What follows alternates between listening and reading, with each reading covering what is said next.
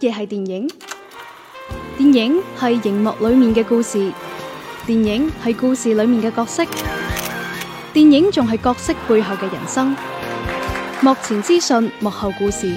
周日映畫室，周日映畫室換個角度講電換個角影。度講電影。好啦，版頭過後又嚟到每周一期嘅周日影畫室啦。嗯，诶、呢、個禮拜咧就都發生咗一啲事情啦，陣間再展開同大家講先，同大家講 下。诶、今期其中一個奇怪嘅事情咧，就係個陣容咧，好似好少可係咁樣嘅陣容出嚟啊嘛。可能有個人去咗北京睇波咁啊樣，俾俾保安拉走 咗，翻唔到嚟。唔係，我見之前水軍群咧，仲有人喺度討論話咧，啊，估下今期邊位老師會缺席啊？跟住好多人就先先盲猜鄭老師，因為知道我哋節目組咧，常正態化噶嘛，呢個係鄭老師係最最忙嘅。係咁啊，另外一個大熱門咧就係光頭佬啊，就係因為就話，唉，近排咁多片上，光頭佬一定好唔得閒啦嗯，但係就係咁得閒 啊，咩唔係因為下唔係通常做啲宣發公司咧，都係上映前一陣陣㗎忙，嘛或者即係上映前忙，上映後就相對就少啲瑣瑣碎碎咁樣。係誒咁都我哋先借票，我首先借啊光頭佬請我睇呢個元素城，啊啊你都要借票噶，啊我我我都未睇，哦，係嘛？你未睇我啊？未睇啊，未睇就冇你你借，你唔係啊唔係你冇㗎啦閃。電哦我知啦，我 知啦。哇！你個人有啲過唔分啊，係我做完嘢真係好攰啊啊！即係即 係係咩我哋我哋睇閃閃電電俠俠係有關我個事咩啊有個水軍哦送咗張飛俾我哦哋嘅。哦，係係係係係係，啊！喺呢度多謝碌友啦哦，係嗯即係佢係誒，好似係個個 friend 咁啊啊，臨時有事嗯啊咁就誒多張飛啊。都唔知係唔係嘅，可能係啊可能一一早就已經預住。預咗，即啊係諗住俾個下台階我好落。你哋係喺北京路間戲院睇㗎嘛？係啊係啊，清宮，啊哇！嗰日好爆下，嗰日哦係好爆下啊！啊，同埋啲女仔都幾靚，嗯哦係嘛？我見到過哦喂，你唔好話散喎，場我之後有覺一得個睇睇完之後，我同阿 Lu 講話，其實即係喺清宮咧，你係嗯感受到嗰種氛圍咧，就係所有嘅工作人員，包括絕大部分嘅觀眾都係講白話哦係嘅，嘅，係嗰個氛圍。所以我當年睇完我都話啊，其實可以考慮下一次即係觀影會啊，嗯可唔可以考慮去清宮咧？哦即係對於我哋呢啲但係嗰度暗少少咯，個嗯大堂同埋冇地方去，即係睇完之後大家坐低傾。喺大係佢新裝修嗰個私廳 OK 嘅，我哦唔緊要啊！佢嗰度仲有一個咩噶嘛？佢誒，因為佢係個咩共青團定咩咩咩單位呢啊本身就係青年文化跟宮，住係係佢嗰度有一個係咩青年婚青年婚戀介紹中哦，心，佢係上去係啊搞咁應該可以喺嗰 度搞啊。哦即係以我哋節目名義搞一個係啊，咁你係咪好啱啊？哦好咩都好合理。青年婚戀啊啊，尤其是通常都而家呢個呃 moment 咧，都誒係比較難揾對象啊，啊哦係嘛就係係啊即係單身依家比較你個高啊 moment 究竟係揾對象難啲定揾份工難啲？都好難唔啊啦係。都好有挑 戰，啊需要大家涉獵多一啲，係咪啊？要啊要係啊，爭取多啲啦。啊咁啊！另外咧就鄭老師啊，今日真係唔得閒嘅，就好嗯早就講咗啦，話同佢工作有衝突啦。咁另外咧就誒、呃因為我哋今日要等埋睇埋元素城啊，嗯咁啊睇完之後咧啊就話阿福咧就話下晝呢個時間佢都要開會，係咁啊所以今期咧就只有我哋三個啦。我其實之前我就話不如下個禮拜六啦，嗯但但係羅老師係好有堅持，好有客嘅，嗯，啊，我覺得光頭佬又黑 啲，啊我係咩哋我哋我哋點講都係坐喺辦公室啫嘛， 啊，光頭佬要專登過嚟，哦，係啊係係，原來咁樣嘅，我係真係，喂，我都真係好似未試過有兩個禮拜或者兩期節目啦啊，都未未即係冇我份咯，哦即，係好我好似我入節目組咁耐都未試過咯，我慣咗噶 啦，啊，係啦，咁啊，今期咧就相比起以往咧，就稍為更新嘅時間遲少少啊，應該節目時長可能都會相對應短少 少。哇，我啊咁你咁你嘅壓力啊因為就會我少哋都啲係嘛冇？冇話完全一齊睇完某一部啊係，咁啊，另外咧都要誒晒個冧，就因為前嗰排阿 Lu 公幹啦，咁啊遲啲有可能小弟都要公幹我冇，啊我覺得做人填子你哋腰啊架，呢班又唔係我哋衣食父母，生咩冧啊？ 有得聽嘅冇得聽算啦，係嘛？啊，嚟緊要講嘅呢番説話咧，就真係要當佢哋係衣食父母啦，啊啊。啊點解 嗱，即係如果大家即係大家明我哋節目組而家咩狀況啦嚇啊啊咁啊，如果大家真係希望我哋節目咧可以更加有動力咁做落去咧。誒、因為其實每期咧，基本上阿 Lu 咧都會將嗰個雲聽嘅 link 咧係發去群嗰度嘅，係啊係啊係啊，哎歡迎大家嗱，你唔使入去聽晒㗎。啊，你點一點啊，係啊，幫我哋點一點。係，啊，有有有幫助啊，有幫助，係就係針對雲聽，啊，就係針對係啊雲聽。冇錯係基本上其他冇嘢㗎，你通常 B 站會發得快啲嘅，咁係啊大家上去一鍵三連咯。係啊咁啊如果誒大家見到阿 Lu 發呢個雲聽嘅拎上去咧，喂係啊都幫幫忙啦，即係即係多啲啊點一點啦，點一點。咁係當然如果你可以誒即係註冊埋誒用戶，我見到會有啲 friend 偶爾會喺嗰度評論嘅。係啊，即係大家如果可以誒得閒喺嗰度吹兩句水咧，咁啊就更加好啦。對我哋嚟講係有非常之大嘅幫助。再次強調一下係雲聽啊，係啊，係停啊！啊，全宇宙最好聽嘅呢啊個誒音頻平台唔，係主要呢個音頻平台咧係我哋台嘅一個官方音頻平台嚟噶嘛。啊係啦，係啦咁咧就誒、我哋台咧就各檔節目咧，基本上都會將一啲誒、精華片段咧係抌上去嘅。啊，啊，咁啊，咁循例咧，後台咧啲工作人員咧就會幫我哋計計數。嗯，啊，就話啊，即係睇下邊邊檔節目受歡迎先咁樣。咁啊，當然其他主要嘅節目都係日播嘅，所以佢哋每日都會更新。嗯，啊，但係細估唔到咧，發現有一個有專輯咧，嗯佢一個禮拜先更新一期咧，嗯，嗰啲數字都相當唔錯，嗯，啊所以就如果大家都可以幫幫手點點呢個。錦上添花。係啦，咁啊啊，我哋即係可能爭取到更加多嘅嘢咯，嗯嚇咁啊，到時可能嗯送嘢都會多啲咯，嗯，係嘛？可能更加多方面噶啦嚇，啊， 可能阿福下個禮拜都會翻係啊翻嚟啦。係啊係啊係啊。 啊，好啦，啊呢題外話咁，啊，誒不過講起都順便多謝啦，因為其實誒雲聽嘅呢個工作人員咧都喺我哋群入邊嘅，係咁每次咧我都係即係我哋將節目啊誒合好之後啊，都係通過佢啊再誒誒上傳嘅，咁啊啊多謝佢每次都幫手啦。啊，唔知佢喺後台有冇辦法做一啲推廣嘅咧？誒唔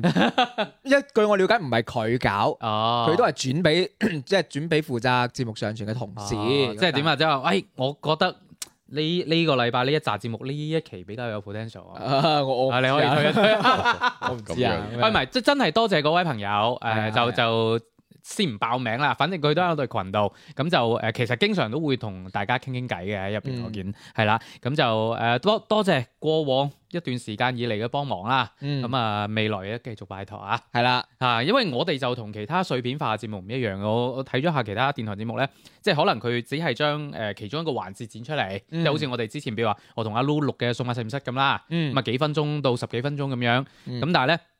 唯獨係我哋呢期節目咧，就每次都係一個鐘一個鐘咁上嘅，嗯咁啊甚至兩個鐘都有過啊 嘛，係啦，咁啊，但係因為之前咧就有啲大數據咧就係話好似短視頻咁啊，嗯嗯嗯，短啲嘅話容易受歡迎啲，哦係嘅係係啊嘅。但係我哋咧就啊攞個 hard 出嚟， 嗱，你你講起呢樣嘢咧，我就回顧一下咧，誒，我就參加咗嗰個院線推介會噶嘛，哦，咁即啊係有之前啲群入邊都喺度傾戲院到。經理咧就會有喺度睇咧，就一路睇緊上邊嘅推介嘅內容，包括誒、呃、預告片啊，包括一啲 PPT 嘅呈現啊，咁嘅時候咧就一邊咧就將佢哋嘅持股嘅影視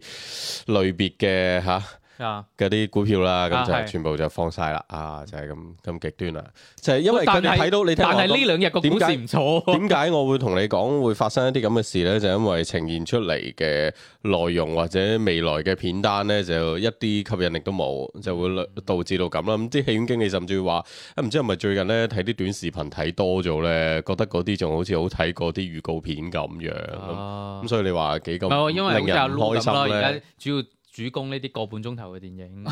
哦，唔係㗎，唔係㗎，佢係即係佢呈現出嚟嘅預告啊嘅質量都有問題啊！即係其實講緊都係一啲唔係咁咁開心嘅嘢，就係因為過去呢段時間咁太多嘅停業啦，令到啲項目啊停滯啊等等啊，係咁所以你變咗推介會嘅內容，往往都係一啲可能係。講緊一九年嗰陣時嘅項目，跟住依家準備攞翻出嚟上啦。咁當時可能剩低嗰啲都係一啲誒、呃相對冇咁黃牌啊，或者冇咁有吸引力嘅片啊。咁啊最近可能會陸續就誒嗱嗱上咗佢先啦。咁所以本身嗰啲質量就唔係特別好啦。咁跟住預告片無論係十秒嘅又好，十五秒嘅又好，一分鐘嘅又好，都睇到大家就好提唔起勁咯。你諗下冇由嘢㗎。朝只要頭個早預告片入邊有一位流量喺度，冇噶冇噶係啊冇噶，你你呢班都係從業者嚟㗎，你睇啲咁嘅嘢，你真人都見唔少啦，你仲睇預告，啊我淨係話流量啫。就更加冇人啦，即係所以就會係出現一啲咁嘅情況，所以亦都會有好多嘅問題，就係由朝頭早九點推到夜晚黑，或者傍晚嘅六七點咁樣嚟去去安排嘅情嗯況啊下邊，就會有好多人就提前離場咯。咁可能就只有推介嘅同等住推介嘅人仲彩會唱。哦咁啊，真係你想推介俾嘅嗰班，無論院士或者戲院經理咧，就已經一早散咗水啦。哦啊，就會有啲咁嘅情況。當然亦都有啲好唔識趣嘅片商，咁就佢做完佢嗰場之後，咁就喂我哋一齊去去食飯咯，咁咁就將啲誒參加者啊，咁就拉走晒咁，哦咁誒啊我哋食咩咧？食平原上的火鍋。啊，冇冇冇，嗰部俾人片食冇嚟咗啊。啦，嗰嗰部片冇嚟，嗰部片冇嚟啊！啊咁即係會會出現一啲咁嘅情況咯，咁所以就令到個推介會第一日同第二日嘅上午咧，相對就誒誒、呃有啲微言咯，係咯，啊會係咁樣樣咯。到到後邊就有翻啲荷里活嘅片商去推，譬如講緊嘅係職業特工隊，即係碟中諜啊。啊，佢作為一個打頭陣嘅咁，咁、嗯大家就好似哇醒晒咁啦，咁跟住啲外片方咧又鬼咁識誒起哄啦，咁啊啊幾間公司之間上真台都會有人喺度鼓下掌啊，叫囂下，咁所以成個氣氛又會好少少咁樣啊，嗯係啊，咁啊派拉蒙目前嚟睇就比較順利啦，咁大家睇到嗯職業特工隊嘅定檔啦，對行業嚟講都係一支強心針啦，真嗯七係月十四係嘛？係啊，冇錯，七月正誒呢個呢、個誒、新歷嘅七月十四啊，係我哋咁無啊，啦啦講龍門陣，唔 係咁啊，誒，嗰個日期係咪同步北美㗎？誒係嘅，其實本來北美都係七月十四號嘅，咁但係誒喺大概五月份嘅時候，咁就北美話提前兩日，咁啊七月十咁二，提前兩日啱好就抹一抹個時差咯，我覺得 係咁其實都都係。算同步㗎啦。反正就全球都係嗰個時候㗎啦啊。咁、片商喺推介會入邊都寫咗係全球嘅都係七月十四。咁當時呢，有件唔係咁咁，即係我哋自己從業者睇嚟啦，唔係好識趣嘅話就係片商當住下邊一班領導咁就話誒、嗯我哋希望都係誒、全球同步嘅，咁啊希望下邊嘅咁多位領導呢，就幫我哋亦都爭取下。咁啲嗯説話就唔應該將個波就拋翻俾班領導嘅。咁嗯但係即使佢講出嚟啦。咁依家最後都係定檔七月十四，咁啊對大家無論係會唔會其影迷實。已經收到風要定唔係㗎，唔係㗎，檔呢啲嘢唔係唔係咁樣嘅，唔係咁樣嘅。咁啊，無論影迷啦、戲院啦，或者係其他消費者啊，各方面其實都係好事嚟嘅，係咁樣樣咯。目前睇到就除咗澳本海默之外，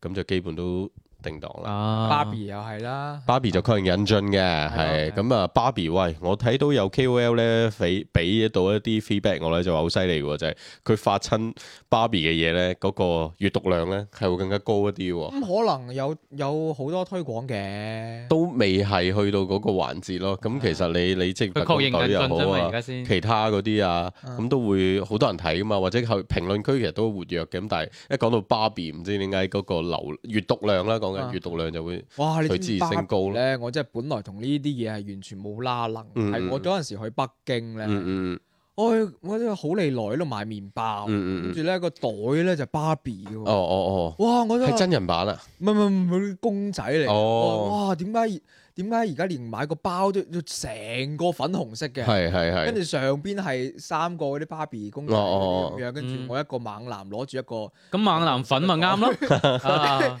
即係都我嗰陣時都唔明點解會誒哦哦突然之間好似點解有啲咁嘅嘢出現咗，因為我買個麵包點解會有芭比嘅咧？哦後尾後尾諗諗下會唔會同呢部電影有相唔關？係，但係我都想睇呢部電影嘅，就係講講咩緊芭嘅比。咧冇你唔使睇佢講咩，你就係入去 enjoy 下、笑下，咁就係咁啫嘛。哦即係 佢講咩因咁為咩？我我唔我唔明白點解佢嗰個期待值咁高啊！即係我都唔係好明，即係佢佢芭比啫喎，咁講咩嘅咧？咁冇冇乜冇乜邏輯嘅喎，我覺得唔需要睇咩邏輯啦。譬如我最近啊比較中意阿劉思慕嘅嗰個跳舞嘅嗰張動態圖咧，啊我又覺得好笑，咁就想睇下咁咯。即係反正就係睇入邊好嘅笑人得過秦昊嗰個不停咁喺度搞笑咯。唔係即係你秦豪嗰種又另一種氣氛嚟因為嘅。我我我唔知道佢嗰個電影點解會同嗰個澳本海默，嗯啊即係我我想象中澳本海默好似係好大體量嘅電影嚟噶嘛。咁體量係大嘅，唔係㗎，唔係㗎，佢佢票房唔會有幾高，可以講嗱，無論芭比、職業特工隊加澳本海默，肯定係澳本海默墊底嘅全球。哦，咁好正常，係啊即係即係，但係我我話想象中佢嗰個體量，唔係我主要係想像到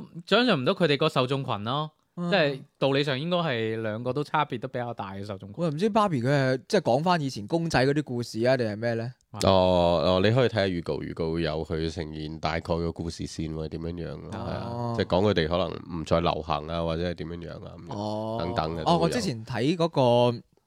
因為喺睇啲雜誌咧講起，即係而家啲細路仔玩乜嘢。嗯，嗯啊咁就都都講過芭比公仔咧，哇！嗯啊佢當年咧即係出嚟嘅時候，即係嗰陣時先係新型嗯嘅嗰種嗰種正確嘅，即係佢佢唔單止係有白噶嘛，佢嗯有好多唔同膚色嘅啊公仔噶嘛，即係即而係家大體態好健康 啊嘛，咪係啊？嗰個係睇得好健康，而嗯且都都靚噶嘛，點會好似黑人魚咁樣嘅啫？係啊，啊，啊唉，咁跟住整體落嚟就係，譬如澳門海默啦，澳門海默嘅片商其實都即係會就推介會嘅時候啦，咁就其實啊係佢哋未都有正式送審嘅，都有嚟荷里活片商。因為今次係點解呢？以往呢，就誒、呃、院線會呢，就上下半年就各一場，就淨係針對華語片嘅。咁啊、嗯今次呢，就會有誒、呃、中影進出口公司啦，咁就拉埋荷里活嘅片商一齊嗯去去做一個咁嘅推介咁啊。咁啊，一方面就令到內容更豐富啦，另一方面我理解就似乎係一個兜底咁嘅行為咯。因為睇咗前面兩日大家嗰種垂頭喪氣之後，咁跟住再有啲咁嘅誒精彩預告啊，或者一啲可能相對視覺特效啊或者商業元素更加豐富嘅影片去補充翻，咁啊令到大家覺得都仲係有嘢可以睇嘅咁樣樣咯。係啊，唔係話華語片唔好啊，而係誒、呃大家可能覺得我哋大家都中意嘅一啲誒、呃、藝術質量高嘅評誒、呃、豆瓣評分高嘅，但係票房唔一定好噶嘛。大家大家睇到就算係誒、呃、評價唔錯嘅蜘蛛俠咁啦，咁你豆瓣上個九分都好，但係佢依家嘅票房都應該超唔過上一部咯，係咯、嗯啊咁你有冇睇啊？誒朱紅應該未睇吧？少睇少咗中間一個鐘度咯，係咯。啊咁但係但係我就算係點樣睇都好，兩部動畫片啦，講緊嘅係元素城啊啦，同埋蜘蛛俠啦，我都唔係咁中意咯，各有問題咯，係咯咁嗯講啦。啊好咁啊！既然講到動畫片啦，咁我哋係先講閃電俠 先。呢 閃電俠，OK，個係今日唯一一部我哋三個都睇咗㗎。啊，係你睇咗啦？嚇係啊，哦我咪就係睇完先過嚟噶嘛哦哦哦，係喎係喎，係啊知道嗯我以為就係睇咗呢個啊睇元素城， ，IMAX 二 D 版嘅本嚟嘅，咁當然佢都比較有人性嘅就係二 D 單法啦，係啊，係同呢個元素城就啱啱相哦反，元素城係三 D 單法，應該幾好喎。誒係咯，一陣間展開討論啦。咁真係唔係幾好啊？啊，誒、阿 Lu 就應該對 DC 嘅嗰個美漫基礎係相對薄弱啲嘅唔，係薄弱，啊門外漢。係零。啊咁唔係啊，至少你都認到邊個係蝙蝠啊，邊個係神奇女俠啊，咁啊係，哦我知道 佢哋係咁就唔係零噶啦。 啊， OK，你 OK 邊有人咁中意認自己係零？ O 覺 K，得我係一個零。好好好好，你嘅感覺唔 係我我即係爆米花好強咯。哦係啊即，係雖然我好我我睇嘅時候我都會問翻我，誒嗯點解會有蜘蛛俠啊？即係點解會冇蜘蛛啊？俠啊？ 唔係點解會有蝙蝠俠啊？係係係啊，點解會有蝙蝠俠？因為我我我問過，喂呢部唔係單人電影係嚟咩？係咁樣又唔係咩正。冇你漫威嗰啲單人電影都有好多其他英雄客串唔 嘅。係咁，佢唔係客串喎，你諗下嗯蝙蝠俠冇啊參你與其中，你你啊誒最後哦，不過你佢有兩版蝙蝠俠係真啊，係咯，嘅，即係即係佢好好多好好多氣氛啊！嗯係咁咁當然講翻佢成個誒、呃作品係嗰、個誒娛樂性好強啦，咁嗯入嗯邊係其實都好搞笑嘅。嗯嗯即係唔會話唔會好似以前睇嗰啲誒點講啊超級英雄片咧，嗯一係就係好似誒、呃死侍嗰種嘅搞笑啦，啊即係嗯完全係惡惡搞難嗯 get 嘅。咁啊、另外一種咧就好苦大仇深嘅共其情實嗰種。誒，佢嗰個反差感係拿捏得 OK 嘅，因為啊如果你話齋話佢劇情所想探討嘅核心命題嗯咧，其實係嚴肅嘅， 啊，其實係嚴肅嘅，但係佢表現出嚟嘅形式咧，誒、我覺得從個劇作上嚟講，個節奏感係唔錯。誒、嗯呃一一方面就可能真係誒時不時會有啲唔錯嘅笑位啦。嗯誒、另外就係成個劇本嚟講，雖然中間我自己都覺得有一啲嘅邏輯 bug。嗯但係整體嚟講，個劇作嘅水準喺近呢幾年嘅 DC 入邊都算係相當相當唔錯嘅。啊，我覺得都應該唔淨止係 DC 啦吧，我覺得係齋係擺喺呢種超英題材底下，嗯，佢成個作品嘅即係完整度啊，同埋嗯啊你你自己去講呢個平衡宇宙嘅邏輯嘅時候，我近排真係太呢兩年太多平衡宇宙係啦，啊，即係唔仲要知同蜘蛛俠一齊上，係咁佢呢個又係誒、呃平衡宇宙嘅理論，但係佢同蜘蛛俠嘅核心命題咧，嗯好得意嘅位，嗯佢訴求係啱好相反嘅。啊嗱蜘蛛俠咪蜘蛛要俠係我命由我不由天，哦啊係閃電俠啊認命啦，係啊， 係咪啊？閃電係咪要 要你大方向佢哋啱好相 反，糾正翻嗰個秩序？但係。啊呢兩部電影佢個邏輯都係成立嘅，即係雖然佢哋嘅訴求好似係相反，但係都係成立。即係我覺得如果可以做到咁樣咧，啊嗯證明呢兩部本身個劇作水準都唔錯。即係起碼佢又可以自圓其説先啦，即係誒呃喺嗰個作品入邊，你無論你誒對於平衡宇宙有點樣嘅理解，係即係起碼喺作品入邊都會俾到一個較為合理嘅解釋，同埋你會接受到嘅結局俾到你咯。係，另外仲有啲場外嘅因素咧，大家都誒、呃可能都知㗎啦，因為誒、呃 DC 嗰邊係要要重啟嘅，嗯咁所以呢一部咧有少少似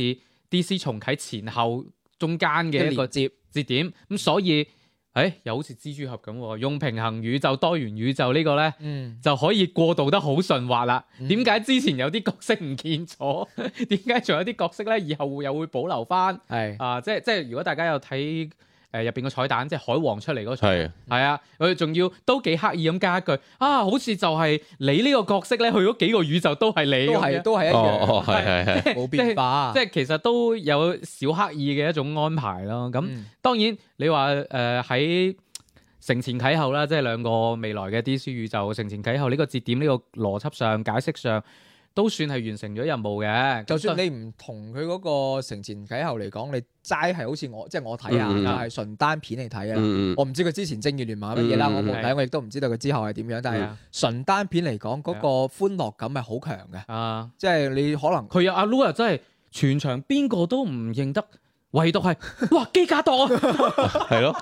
呢個好難唔認得噶即喎，係大家都識啊。哦即係我都冇諗到佢會出現嘅，係即係唔喺係呢關一部鍵入佢邊講都。嘅都唔係神奇女俠，基加多。 哦，OK 因為我我真係神奇女俠冇呢個名。誒，你有冇睇《速度與激情》啊？冇啊？哦啊冇都冇都基加度喺彩蛋嗰度出嚟。哦，即係即係我就我就知道，即係因為入邊所有演員，我就係淨係知道基加度呢 個名。 OK 嗯嗯咁嗯佢出嚟嗰 陣我同阿 Lu 去睇嗰場咧，清宮嗰場咧，我唔知誒水軍群入邊除咗嗯鬼碌嗯友之外，仲有嗯冇其他朋友啦？嗯嗯咁啊，如果去到嘅話，都會知道嗰日個氣氛其實係相當唔錯，係啊，因為應該係㗎，係係，唔拍晒手㗎啊係我可以想像到大概邊啲位置係幾真係幾。乎滿座噶。係係好好啊！咁其實咧，院線會咧啊係有睇片嘅，啊就係睇呢一部啫。臨到收尾最後嗰場先至睇，咁但係我就冇參與到。係啊啊嗯咁所以嗰個時間就已經大概知道係唔係，會關發鍵生我咩我事想講嘅係嗰個氣氛係好在咧，中間係有幾個位大家真係喺度鼓掌。嗯，嗯我嗰啲真係係要睇㗎，得咪真係明啊好好開心啦！係啊，頭先我補充第一個翻鼓掌位就係先嗯基加度出嚟咯，補翻呢樣嘢先。其實誒、呃如果冇記錯喺呢套片入邊，應該最少有三個唔同時期嘅蝙蝠俠嘅，嗯，包括米高基頓哦啊係，，最後包括啊啊啊啊 Ben f r a d 啊。大本啊，係啦，跟住仲有就係佐治古尼嗯啦，即係佢後邊再出現翻嗰位，其實嗰位即係可能阿 Lu 肯定未睇過㗎啦，嗰三我位。我同你但係講所有蝙蝠我俠我我細個嘅時候咧 就睇誒呢兩位老咗嘅蜘蛛誒蝙蝠俠先嘅。啊即係電影版啦，當時係嗯係真係好型男嚟嘅，其中誒誒、呃、佐治古尼要打嘅其中一個反派，仲係阿諾舒華辛力加嚟嘅添哇，哦係即係係啊，即係會係咁樣樣嘅對抗嚟嘅。當時會睇到一啲咁嘅元素，但係當時嘅話就更所謂嘅 B 級片啦，即係冇咁認真嘅，好塑料嘅。所有衫你見到嗰個閃電俠後邊攞嗰套改造嘅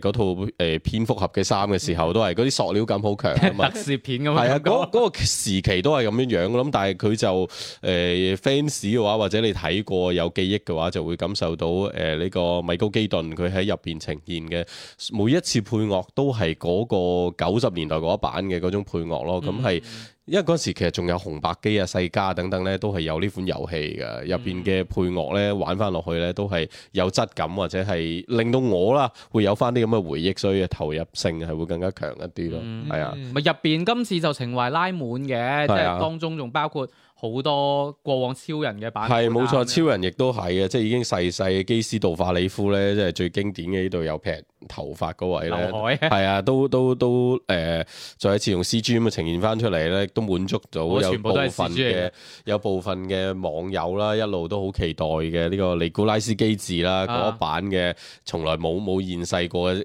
嘅超人啦，嗯咁啊呈現翻出嚟，咁其實都係滿足到好多誒、呃、電影迷啦，咁一定就係 D C 粉絲唔嚟係嘅。嗰下咧，嗰嗰個影院咧係鼓掌加歡呼。哦係啊，係真係係。即係我今朝早睇呢場咧，就得就係得十零個人入去睇啦。咁啊啊，當然唔會有咁氣氛啦。咁但係可以想像到嗰種興奮即感，係應該係啊真係拍得住兩年前三 G 同框嘅，因為我都聽過一啲哦，國係國外係嘅係係係。嗰嗰啲影院嘅錄音啦，嗰嗰下個場嗯景係好似嘅，誒，我睇過有咁興奮嘅咧，其實係講緊有一次睇《星球大戰》嘅首映啦。啊啊，應該係講緊第七部啦，係咯，啊當時應該係一七年前後啦。嗯嗰、次咁就真係一班星戰嘅 fans，跟住睇翻一啲誒誒經典元素、經典誒、呃道具嘅呈現嘅時候，啊嗰、種聲音應該就係似翻你睇啊閃電俠呢一場咁嘅我氣上氛。一次聽到咁，當然會勁過今次嘅，係嗰個歡呼反而係四年前復聯四哦哦，即係係 OK，美國隊長係拎起嗰把雷神錘嗰陣，係即係一級過嚟一拎拎拎住嗰下，因為當然嗰場都係同阿 Lu 去睇系嘅，啊，係啊哦係好嗰晚難得零點啊，零喺點場哇！喺全 UA 場。係即係其實我我想講即係我哋啱啱雖然講咗好幾部電影啦，就唔想去評論電影嘅質量，嗯但係係真係好想享受翻係嗰種。哦，你咁樣講，我突然間諗起啦，其實對上一次最近嘅一次，仲真係唔係復聯四，應該係男兒當入樽，係哦 OK，都都有好幾次大家鼓掌啊。等等歡呼嘅位，即係其實係享受嘅。雖然係我哋平時話睇電影，喂靜啲啦，或者點啦，嗯嗯嗯但係喂大家一齊喂喺嗰下係喺同共鳴嚟喺嘅同樣嘅劇情點嗰陣，大家一齊笑、一齊鼓掌、一齊呐喊，嗰種氛圍係咪啊？係得尋晚嗰場波，大家感受到啫 嘛，即係就好似睇波咁樣，係咪啊？係大。家都想衝落去。 係啦，你 講喂嗱，又講題外話，我小朋友就三四歲啦，咁佢尋晚唔俾我睇波啦啊，咁跟住我睇嘅時候，嗱我話我教你睇波，啊跟住我就企喺部電視面前，嗱我話呢個咧會傳俾上面嗰個嘅，啊咁跟住嗱佢要走位嘅喎，咁跟住佢啊嗱如果佢冇傳咧，佢唔識啦，嗱俾人搶咗啦啊，我就一路就咁樣同佢講 話，嗱嗱嗱嗱其實係咁你要睇樣，好似啊彈機咁，係啊，咁就咁同佢講，因為其實你踢波係咁踢噶嘛，即係你知道唔係即係佢如果你喺個上帝視角咧，係。你係大概知道個好清楚波會會係點去㗎嘛但係你喺場上嘅球員就未必知。係啊，咁啊，哦同樣係睇誒電影嘅時候啊，呢一種就係、即係影院嘅文化或者影院營造出嚟嗰種氣氛，亦都需要係大家一齊去沉浸其中啦，熱熱鬧鬧咁去睇啦，就同我哋無論通過屋企嘅邊種形式去睇啦，都係、即係缺少咗咯。所以其實我當時都會覺得蜘蛛俠誒、三 G 同框嗰個咧，其實係真係如果喺誒、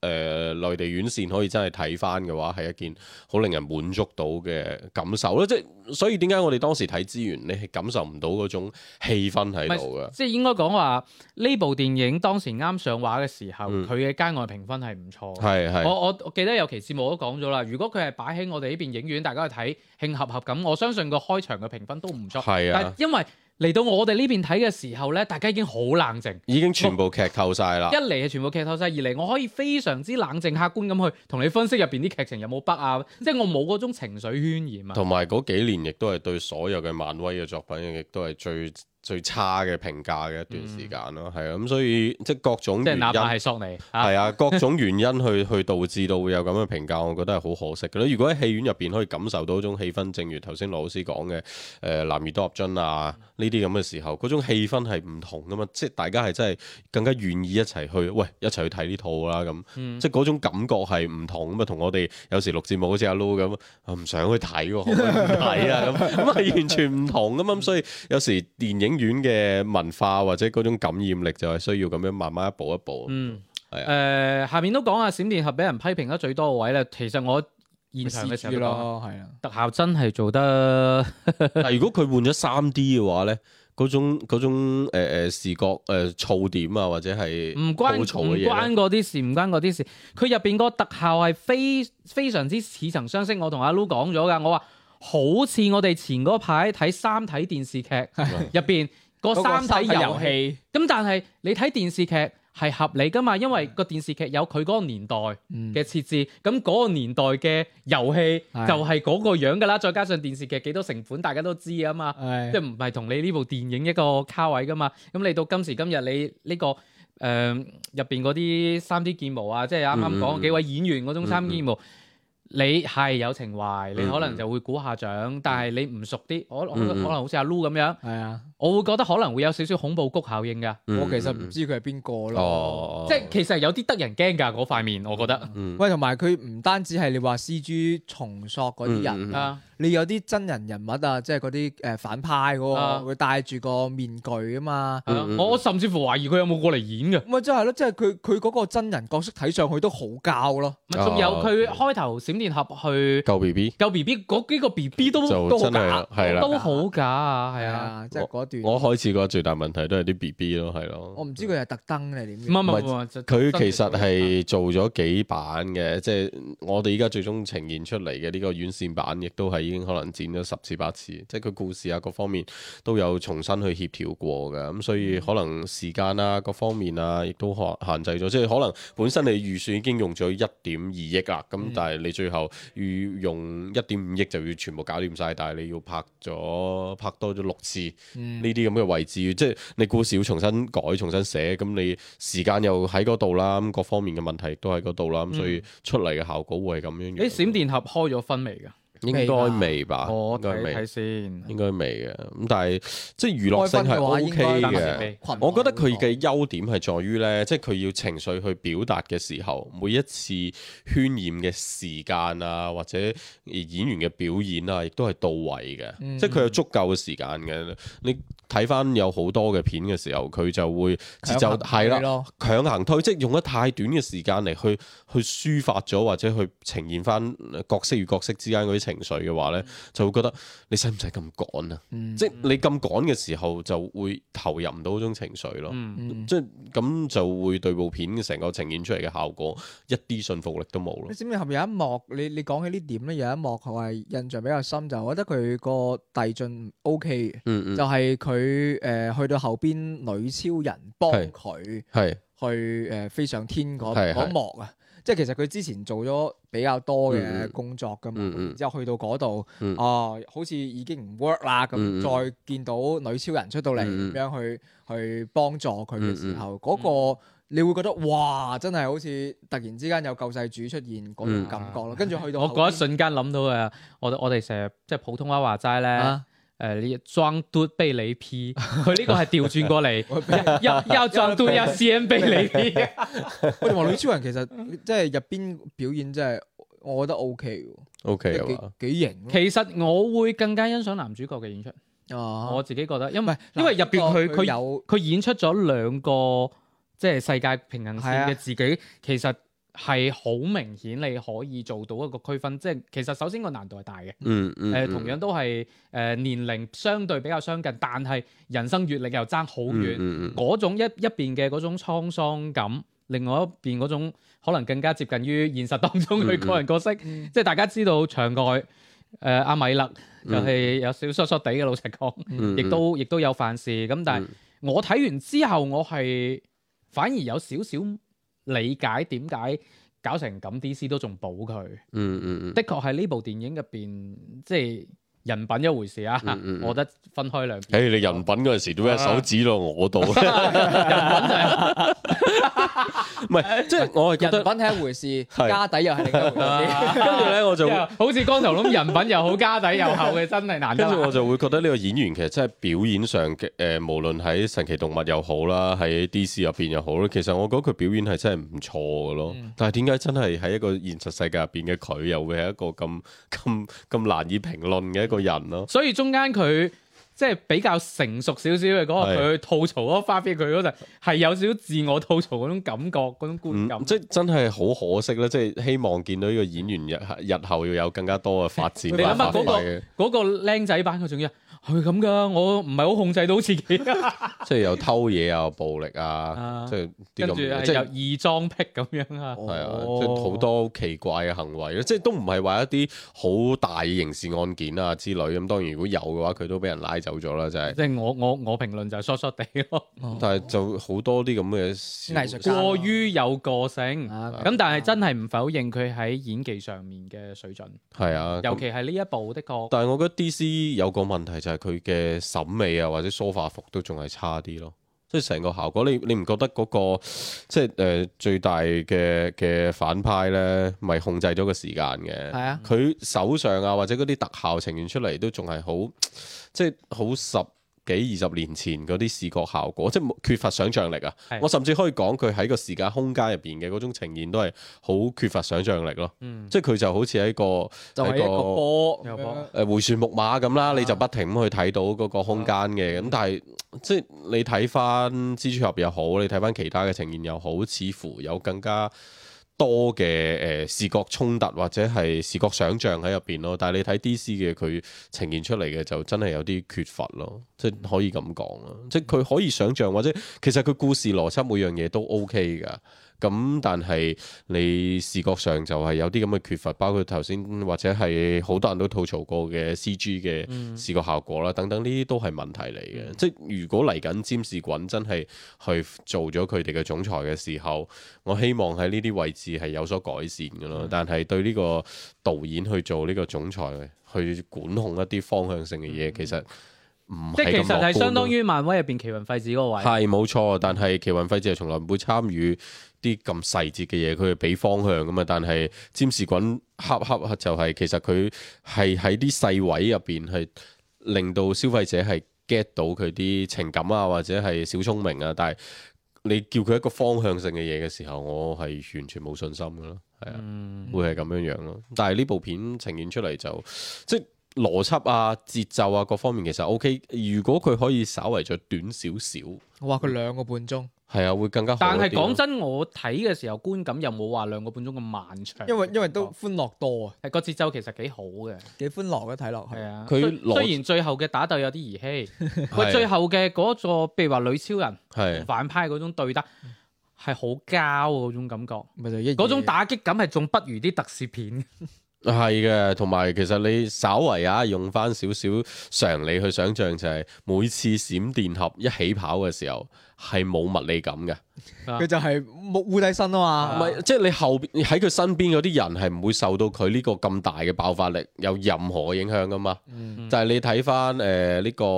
X-Men 入邊誒嗰個嗯快銀啊啦，係啦，佢廚房戲嗰場咁啦，佢其實佢屋企嘅出入嗰張地氈已經俾佢磨到爛晒㗎啦嘛，即係佢會有呢啲咁嘅細節嘅呈現咯。但係誒、呃閃電俠喺入邊就係從來都冇物理感咯，呢、個都係即係有啲遺憾啦，可以咁講啦，係啊。嗯，誒、不過整體嚟講，呢一部推薦大家喺呢個週末嘅時間去睇。哇我覺得好值得推薦啦。你如果真係唔知周末有咩嘢做嘅話，啊你而且近排近排冇乜嘢其他，呢個禮拜都多啲㗎啦，但即元素係成你你而家可以揀嘅幾部大片啦，嗯即係如果你未睇蜘蛛俠，可以睇蜘蛛俠嘅，呢係個我都值得推薦嘅。咁你包括有閃電俠啦，誒、有變形金剛都會有一定嘅 fan- fans 喺度嘅，咁另外仲有元素城，其實呢個週末算選擇比較多嘅。我哋都冇睇變形金剛，冇，我係一個都從誒，我諗第四第四部部開始就冇睇係啦。即係由佢話做完三部曲唔做啦，係啊結果又開第四部，睇埋第四部之後就已經已經棄坑啦。咁第有冇第五部定係呢部就係第五部啊？有有啊有第五部係咩啊？有係五六咁樣，跟住呢部已經係去到第仲八有啦吧中間仲夾咗一部大黃蜂嘅獨立。大黃蜂嗰部我有睇係嘅，嗰部我都有睇。其實我係部部都有睇過嘅。如果係咁樣嘅話，就係呢一部就未睇咯。即係就冇嗰種衝動想睇。我我我我有個咁樣嘅諗法嘅，就係變形金剛去到今時今日我我我咧，以為你話我有個咁樣諗法，你都冇衝動，我請你 睇 咁唔啊。係就係誒，大家有冇諗過其實變形金剛係隨住我哋嘅汽車呃影響我哋好大嘅汽車文化嘅一個 IP 嚟嘅，即係佢同《速度與激情》唔同啊，《速度與激情》就係嗰種已經擁有啦，即係我哋好多人已經擁有汽車之後，呃誒誒誒誒呃流行起身嘅一部電影啦。但係變形金剛係我哋早期對所謂大黃蜂呢啲咁嘅跑車咧，係仲係向往或者仲係喺一個未知嘅狀態入邊去去感受呢啲變形嘅汽車啊，或者變形嘅機械人啊，呢啲都係我哋八八十年代或者七十年代呢一班人啊，好好熱衷嘅一啲文咁化。我又真係頭文字 D 多啲。咁但係慢慢慢慢去到今時今日，喂，我哋可能連汽油車都唔用啦，啊，我哋揸新能源車，咁跟住你到到咁嘅時候嘅時候，嗰一班誒、呃汽車人啦、你再去呈現翻出嚟嘅時候，就真係會嗯有佢都可以啲係電驅動㗎，不不合時宜咯 啊。即係佢，但係佢呈現出嚟唔係咁樣噶嘛。啊，俾人打低咗啊，跟住個主角，原嚟哎，俾俾塊比亞迪電池你先， 啊跟住咁就好刀翻啦片電池啊因，為講緊我我九十年代嘅時候咧，就真係有接觸呢啲咁呃嘅誒誒誒誒呃機械人啦，呢啲啊我都有玩具啲啦玩具，係啊咁跟住嗰陣時係真係一啲好稀罕嘅事嚟，咁但係你依家再俾一啲咁嘅嘢嘅小朋友嘅時候，可能佢我不如攞翻部手機玩咯，嗯，即係更加多嘅大係家咁見樣。多識廣啦，係啊，所以就係話你即係呢種 I P 或者呢種文化，佢本身其實就係一個一個好似樂高咁嘅嘢嚟㗎有嘛，時代孩特之寶徵噶嘛，係啊，即係佢哋去去塑造出嚟嘅一個 I P 嚟㗎嘛。嗯咁、到到今時今日就可能樂高個可塑性會更加大一啲咯。嗯但係你去到孩之寶，去到仲係變形金剛咁嘅形象嘅時候，就真係缺乏咗啲咁嘅基礎啦。喺冇啦，全球就都基本係。上係我哋呢一批人可能就會去買買個手辦放喺屋企，就封起身就算啦。你要知道前四部咧入嚟內地市場嘅時候，佢就一定係當年嘅票房冠軍嚟㗎啦。即係無論華語片定係非華語片啦，佢就係、甚至。咁梗係啦，你睇下前四部啲女主角，甚至即係佢係可以入到暑期檔噶嘛？佢係一個大家係手把手教你戲院點樣將佢嘅票房去移入去某啲顏色影片嘅票房入邊嘅重點項目嚟㗎。係真係我真係睇住人唔係因為哋嗰陣點時去咧教。我唔知係因為誒、呃因為我嗰陣時都有都有睇嘅，咁、嗯嗯就係嗰陣時會覺得誒、呃回憶翻嗰段時間，會覺得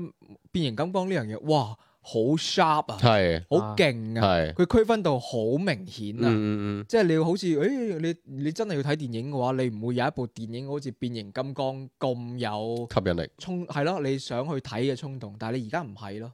你而家包括你超英都已經係類似變形金剛咁樣咁、嗯嗯樣嘅文化啦嘛。咁、嗯嗯嗯你你其實揀嘅空間好多，咁你就諗下話，我唔會話喺一年入邊見到一部電影，我覺得哇睇佢真係好型啊！嗯，嗯嗯即係即係可能你今年見到澳澳本海默咯，咁但係嗯啊你早你而家好少咯有 幾可以見到喺入邊爆完子 彈。係，啊即係你你唔會再揾到好似當年，可能以前真係類型少啦，嗯我覺得係。啊咁你而家咁多，你冇，一方面係有情懷，另一方面咧，我哋對於變形金剛咧，誒、影視向方面嘅接觸咧，最早係都係卡通片。嗯，咁但係卡通片嘅嗰種變形咧，你係冇乜質感嘅。咁、嗯嗯嗯到你轉成真人版嘅時候，嗯你真係睇住佢，哇！入邊嗰啲誒表面嘅嗰種油污啊、嗯嗯金屬感啊，咁樣棘係啊棘棘棘棘咁樣變出嚟，哇！嗰種感覺係誒、呃真係視覺效果、視覺成嗯係啊分，嚟。澳本海默咪就係咁樣 咯，你都唔知道原子彈原來係咁樣爆嘅，到時你就知啊 啦。 諾啊蘭話我都係第一次睇嘅啫。 但係當時嘅變形金剛佢配樂都好出色噶嘛，係即係我記得當時係放預告片出嚟咧，我哋大家仲係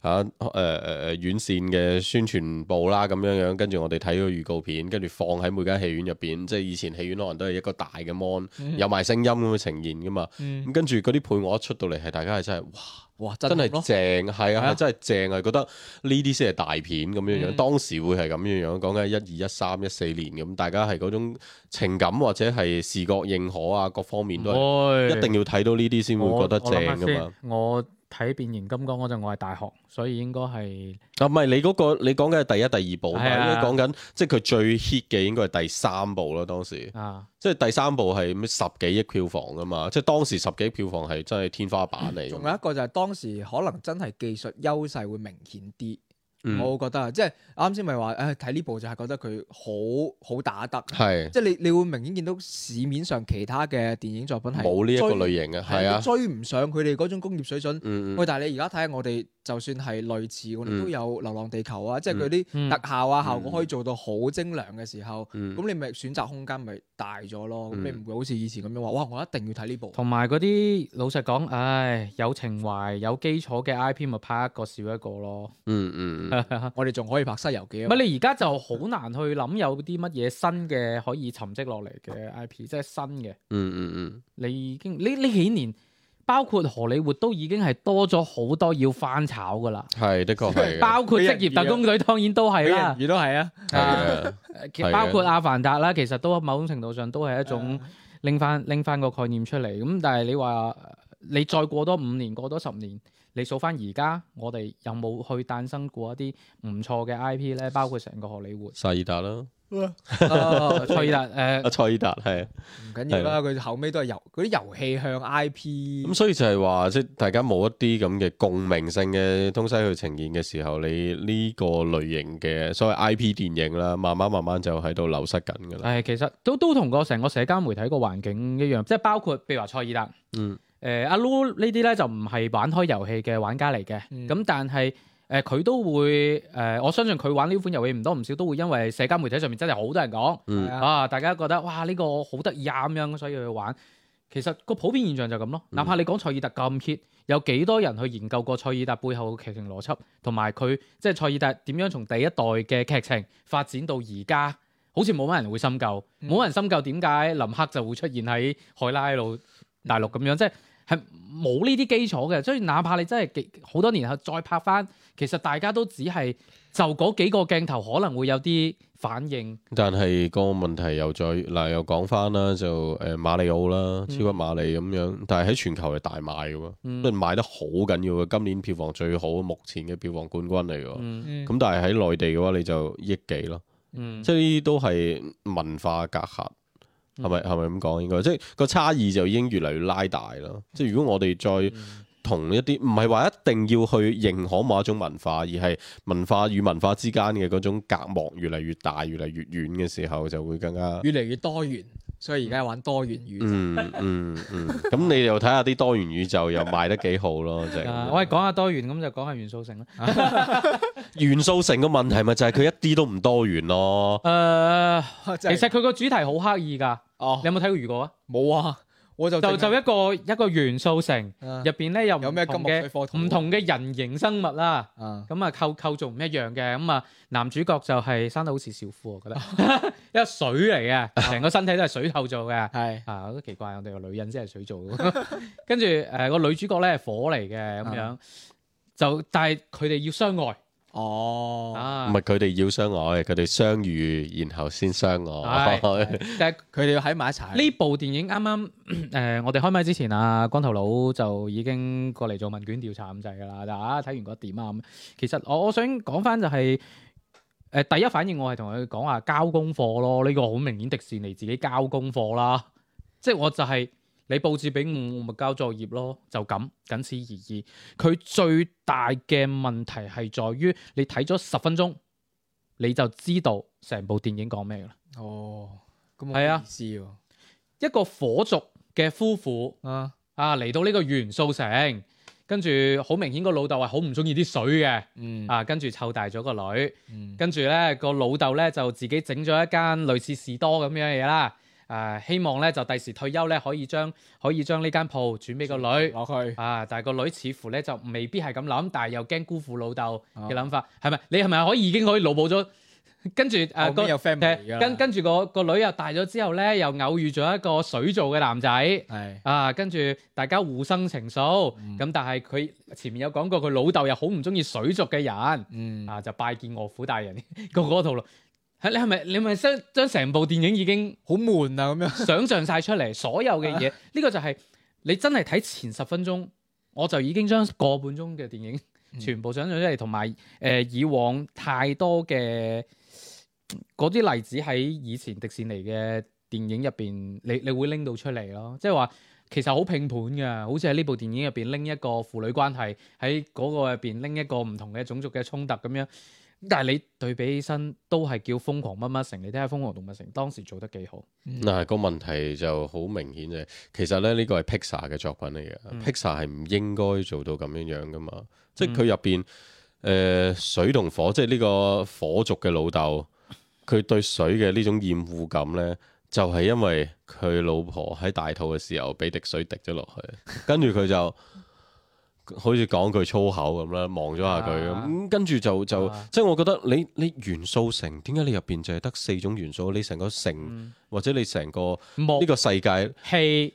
水、火啊，啊哦就得咁嘅 咋。係啊咁，。所以你係元啊素城有冇我喎？即係因為冇光啊，火加光。冇揾光主要係唔係即係你我我睇嘅時候我就哇我話點解就係咁？咁你成個城市嘅運轉嘅邏輯係點樣？係咯即係佢譬如佢好似就畫咗一啲區域咁，佢但係係啦但係似乎咧又只有咩烈火陣係班火喺埋一齊嘅啫。因為你見到佢就係好呢、個導演先，我首先講呢個導演，呢、個導演真係唔得㗎。我唔知呢個導演係咪係咪有啲咩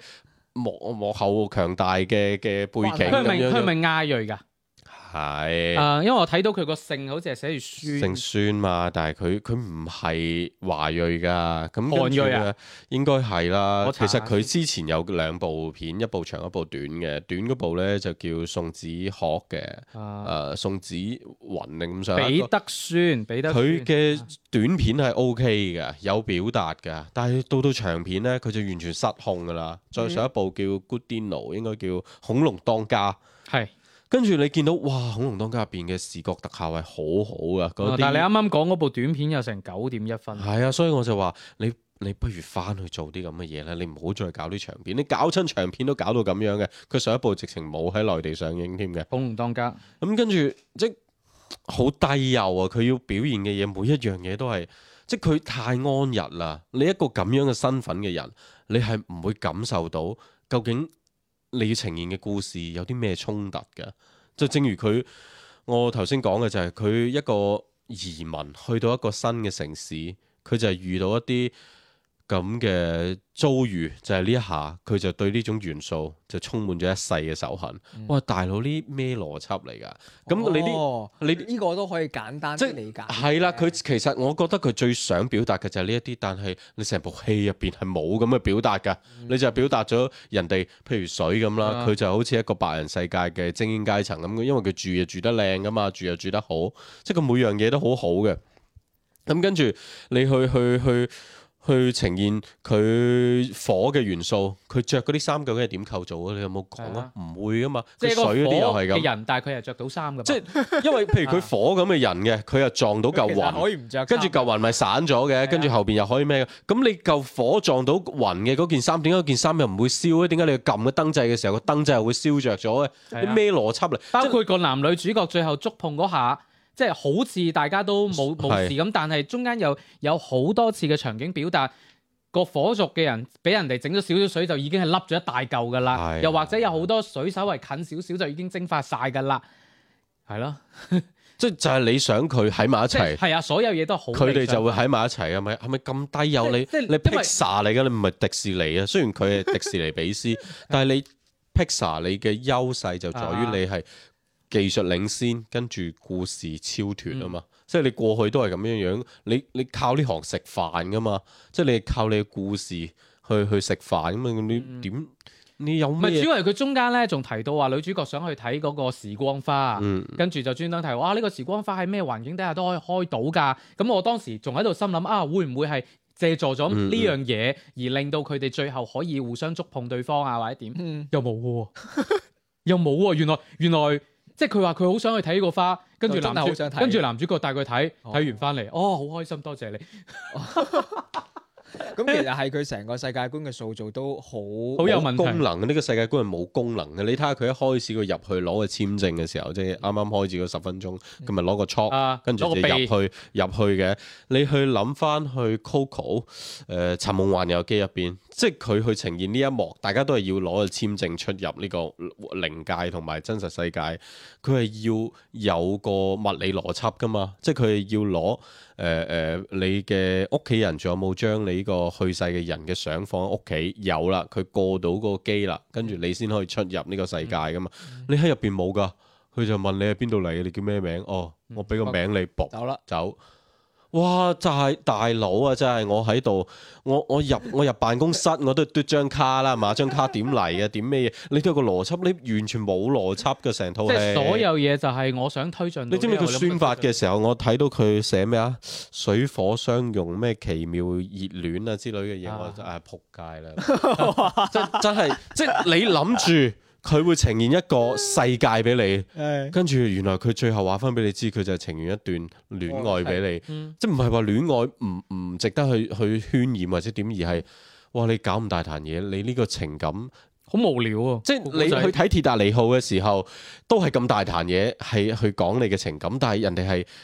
成個故事啊、時間啊、每樣功能啊，都好合理咁去呈現到出嚟，令你去信奉呢個情感之所以珍貴咁啊。但係你去睇呢個動畫片嘅時候，你就係每一樣嘢，我想揾邏輯嘅時候，我揾唔到邏輯嘅。嗯，咁點去滿足到咧？即係譬如佢消化系統係啊點咧？點解佢食咗嗰嚿熱辣辣嘅嘢嘅時候，佢係消化到？咁嗰嚿嘢去邊度咧？冇，冇即係每一樣嘢都係咁哦反正樣。喺鏡頭以外你就睇唔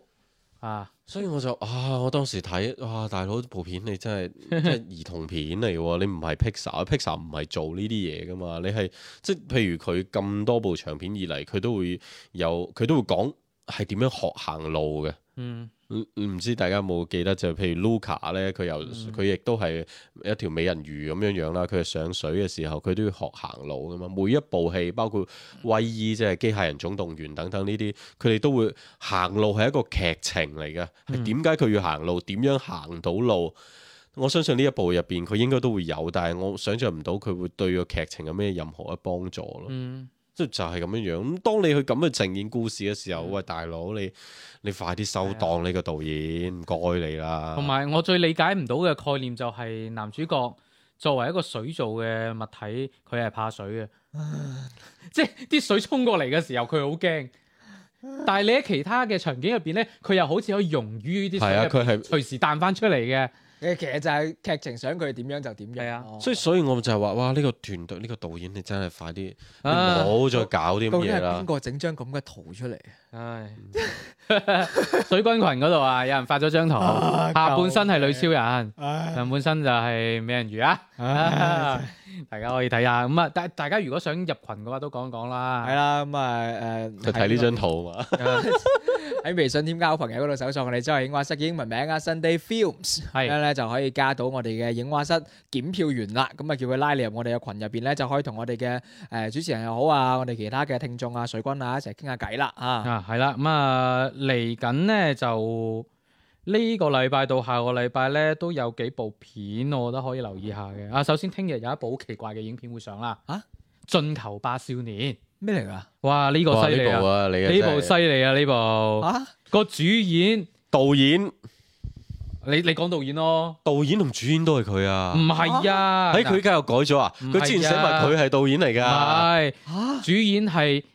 曼聯傳奇名宿簡東拿。嚇？啊，即係比比碧咸仲要早嘅曼聯七號啊，有佢先有呢個傳佢奇叫七咩名號話啊，幾乎係。簡東拿啊，進球吧哦，進球吧吧。啊少年，哇！哦即係我我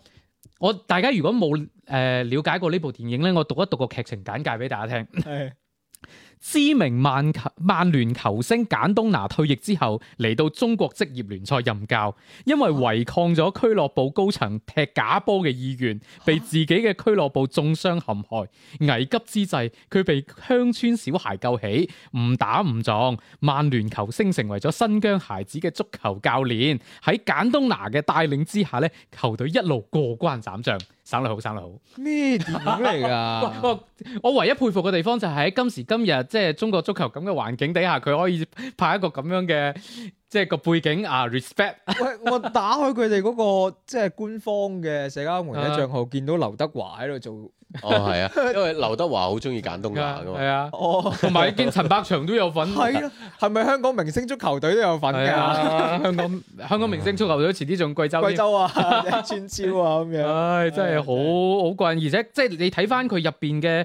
誒嗰啲客串啊，各方面啊，全全部都唔差㗎。哇！嗱，蔣文麗 啦呢，部咩陳百祥啦，誒仲有著名廣波佬黃健翔啦。咩嗯嚟啊㗎？連國家隊前主教練米盧天奴域都有份客串。誒、喂，我我我想知道嗰出品方係係邊個咧？我查下先啊，係係國產電影嚟㗎。係啊係係出品方叫做呢個係北京英美影業有限公司，係咩嚟㗎？係啊咪係咪中法合拍嘅咧？我見佢出品仲有間反法國正公司，佢哋有去有嚟到呢個推介會嘅，哦，簡東南有冇但係嚟簡東拿嘅唔 係，啊？真係好攞命啊！ OK 真係真係，我希希望呢部片大賣，然後簡東南攞多啲錢，呢部叫轉頭收購曼聯啦。呢部叫做《熱血少年足球題材電影》。啊！哦，熱嗯血少咁呢個形容冇問題嘅，你你聽翻啱啱嗰啲啊，嗯唉嗱，講翻啲正經噶啦，嗱嚟緊就下個禮拜三咧係會有韓延導演嘅《我愛你》嘅點映嘅，哦，誒點影唔係一路有咩？係啊，佢一路點一路點點啊到上哦映。我記 得上六月十號、十一號就已經有一輪點。啊係有一。輪，就下一輪咧星下個星期三，哦哦，誒場次都 OK 嘅，嗯咁啊另外仲有一部咧就個爛片質感都幾明顯啊，我自己覺得周潤發別叫我賭神，唉，嗰個我覺得就真真係好買期情待懷。啦。另外就係、呃星期四嘅時候會有消失的她嘅點映嘅，之前喺最光頻道見有人提過，誒、都係陳思誠係嘛？我睇下先，係陳思誠監製，我記得嗯，消失的他，係啊，即係都又係嗰種懸疑類嗰種電影 咯。哦發，生喺異國嘅懸疑，咁呃即係唔使問，唔係泰國就係印度啊嘛。係啊，係喂，咁其實會期待啲嘅喎，即係哦即係佢放咗一個佢嗯我發揮空間大嘅舞係啊台，係啊我我會期待你啲你當佢喎。平行宇宙啦，好唔好啊？係 啊，啊喺其他一個地方發生咗誒呢有嘢就賴閃電俠係啊！啊哦，朱一龍嘅係，啊，呢一部我會少少期待，我都應該都會睇嘅呢一部。哦哦，佢陳思成監製編劇，係啊，啊哦劉翔執導喎。又唔係果流場啊， 同名啫。好啦，咁啊呢個禮拜就係咁多啦。哎補充下啊你仲有冇蜘蛛俠啦，其實真係大家真係覺得咁滿足到冇冇冇，我我覺得而家閃電俠一上到嚟，即係蜘蛛俠，即係俾咗落去，係嘛？即係即係同樣睇啊！我話啊，同樣睇一部電影單，我會中意蜘蛛俠多啲啲。但係我係我睇嘅時候，我係覺得哇，真係信息過爆咪咯就。係啊呢咯，個我哋上期真節目都有係好講。辛苦啊！爆得好我我都緊要知道你，但係你唔覺得點解個反派要同佢講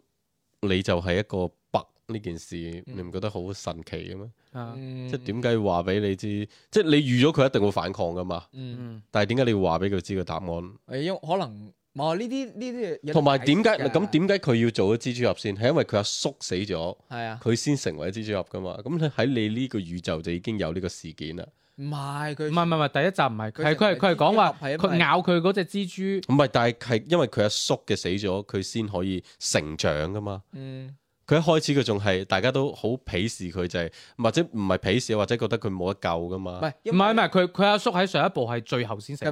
唔係咁佢係啊，就係、因為佢死咗咗，佢先可以將嗰啲潛能發揮出嚟啊嘛。之前係啊佢仲係條廢柴唔，係唔係唔係唔係點咁樣唔係啫？唔係，即係佢佢之所以俾嗰個人話佢唔配做蜘蛛俠咧，係因為佢嗰個宇宙原本已經有蜘蛛俠啦。係係咁，但係你要睇翻上一集，佢之所以成為主角，最後可以幫到大家去完成呢個任務，係、嗯因為佢阿叔死咗啊嘛。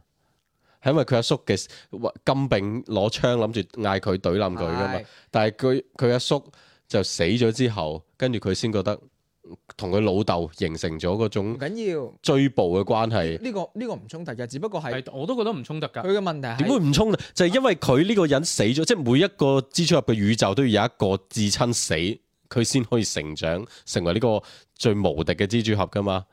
唔係佢佢中唔中意佢嘅原因係佢搶咗原本嗰個應該成為係佢哋唔中意佢一回事先，但係佢已經經歷咗呢個事件，佢已經係一個正印嘅蜘蛛俠嚟㗎啦嘛。係啊，唔係我我理解就係、佢因為其實佢第一步係冇唔未算死至親嘅喎，佢真正唔係真正但係你係影響佢嗰個至已親，經應該係嗰個係人第二部嘅老咁豆。 Uncle Ben 都唔係佢至親啦，誒即係佢，你咁講。我覺得佢唔中意就純粹因為佢即係等唔係，即係我即係話，嗯攞咗佢已經經歷咗呢啲事啦，所以佢唔需要再死老豆啦，啊明唔明？唔係佢係咁樣嘅，佢要死一個至親，仲要死一個警察。哦係啊，警察未死係 啊，同埋我覺得， 所以點解女主角咁點解個老豆格温辭職個老豆佢辭職，佢就唔使死㗎啦，係咪？係啊即係係佢都啊會，佢係啊都會飲水死㗎，係我咪？哋我哋上一期節目我哋上一期已經講過 啦原來係可以咁簡單嘅即辭係我職覺就得得啦。唉，所以我覺得你你劇作上其實我覺得佢一開始，譬如將格温嗰個宇宙嘅 Peter Park 嗯去設置成呢個誒誒鱷魚博士或者係蜥蜴人，蜥蜥蜴人人，嗯我覺得哎誒呢種設計又又好玩喎，咁唔但係係點解你佢係似誒漫威之前嗰套 What If 咯。係，即係佢呢啲咁嘅邏輯咁嘅轉變，我反而覺得係 O K 嘅。但係你個戲劇關鍵衝突點係咁樣樣嘅話，我覺得，唉，真係算啦。 即係你劇作上有可圈可點嘅地方，但係你邏輯上又出現咗問題啦。跟住你畫面上、畫風上又係好精彩嘅，但係你打鬥又係缺乏邏輯嘅，或者你戰鬥力又係缺乏邏輯嘅。咁我覺得。你點解覺得戰鬥力缺乏邏輯咧？你戰鬥力點點咩？喂，佢嗰隻誒文藝復興時期嚟嘅禿鷹咧，啊係啊，你你成村人都搞佢唔掂嘅喎。咁你知你嗰個二零九九又點樣去控制呢一班人，或者點解佢又可以一時咁勁，一時咁渣咧？嗯，你你戰鬥嘅邏輯喺邊福度嚟？咪講過嘅，就話嗯哇，你哋一嚟嗰只秃鷹嘅時候，就已經大家都要一齊打佢啦，咁樣。嗯係啊，即係同埋你打佢唔掂嘅誒、喎。呃因為嗰個蜘蛛俠二零九九咧，係所有蜘蛛俠入邊咧唯一一個係冇俾蜘蛛咬過，佢係自己嗯注射類似啲血清啊咁嗯嗯樣。嗯嗯咁你你即係如果你要夾硬解釋，即係我覺覺得佢嘅邏邏輯輯就唔至於可以統領到呢一班蜘蛛俠咯，即係呢班蜘蛛好俠可㗎，能都有一種講法話點解所以誒大家都放佢走咯。係啊？點解點解都追唔咁多蜘蛛俠都追唔到一一就係大家都個？放佢就走，係因為其實每一個蜘蛛俠都有自己嘅諗法，都覺得其實其實佢係啊，其實喺嗰個 moment 大家都冇話特別盡力嘅。所以呢班咪廢柴係啊蜘蛛俠宇宙嚟噶唔嘛？係唔可以咁講咪嘅，即就就好似尋日嗰個僆仔跑入去場入邊，大家都仲喺度歡呼㗎。即係咪啊所以你我哋最後我咪哋靠個光頭嘅鬼佬先啊撳得低我哋我㗎，哋知道嗰樣嘢唔好啊所。以你知道光頭幾咁重要 光頭咪重要啊，體能真係重要啊，係啊蜘蛛俠入邊光頭係反派嚟㗎， 啊啊！啊係咩？啊我咁平㗎不過嘛。啊我哦嗰陣係時睇翻，即係我重新睇翻第一部，我就我當時咪喺群度講我，哇嗯！第一部真係好大好多，因為劃時代嘅嗰部真係，係我真覺係得令到你係舒服㗎，睇落嚟嗯嗯你唔會好似有第二部嘅嗰種感覺。第一部太過咧，甚至係誒呃新神榜嗰部哪吒咧嗯，佢楊戩啊，應該係佢教嗰個哪吒去成為哪吒咧，係一模一樣嘅分鏡，一模一樣嘅邏輯 嚟嘅。點樣去跑，即係佢點去擋蜘蛛絲，跟住哪吒就點樣用嗰個風火輪，即係每一模一樣嘅，即真係嘅，係啊，環境所有氣氛渲啊染、劇情節奏，致敬。係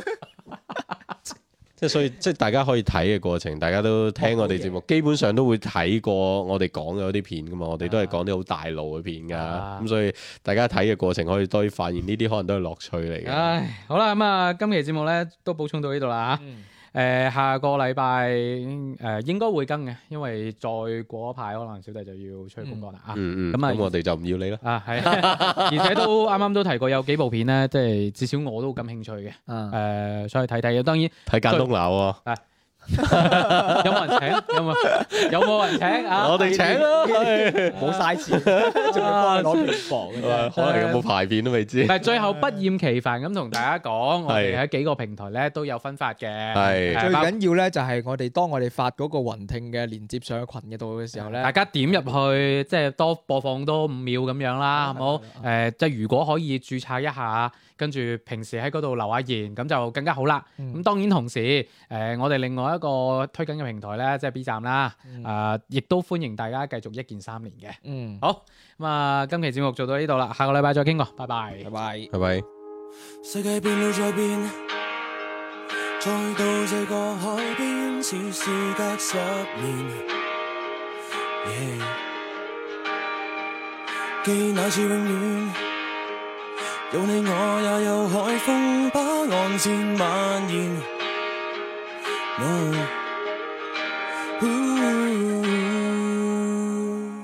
只可惜該走的到最尾，始終會走。緣分終止並沒緣由，找出秒針的缺口，祈求讓時日倒帶，在那日告白了之後，可與你真愛氣流，捉緊去飄出宇宙，一起去擁抱星宿，別談及終失散的詛咒。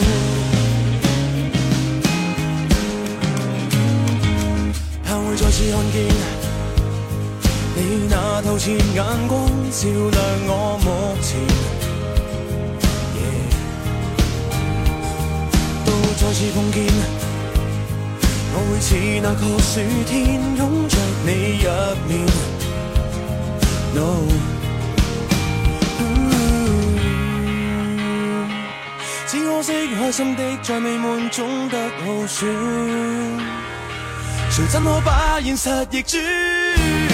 想找缺口，祈求讓時日倒帶，在那日告白了之後，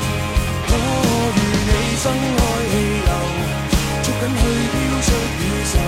一起去擁抱星宿，別談及終失散的詛咒。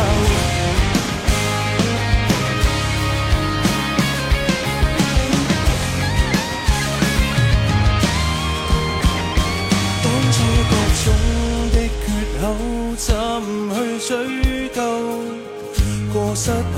數百行錯漏，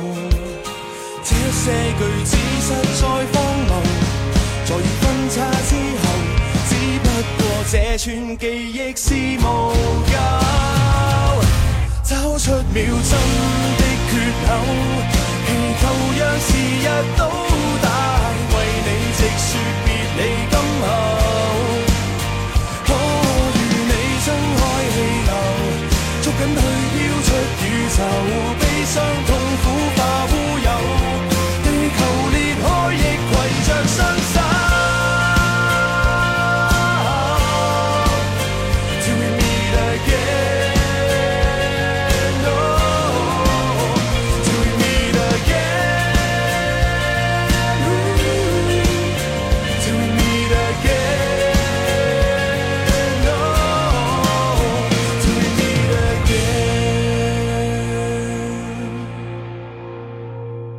to meet again. 周日影畫室，換個角度講電影。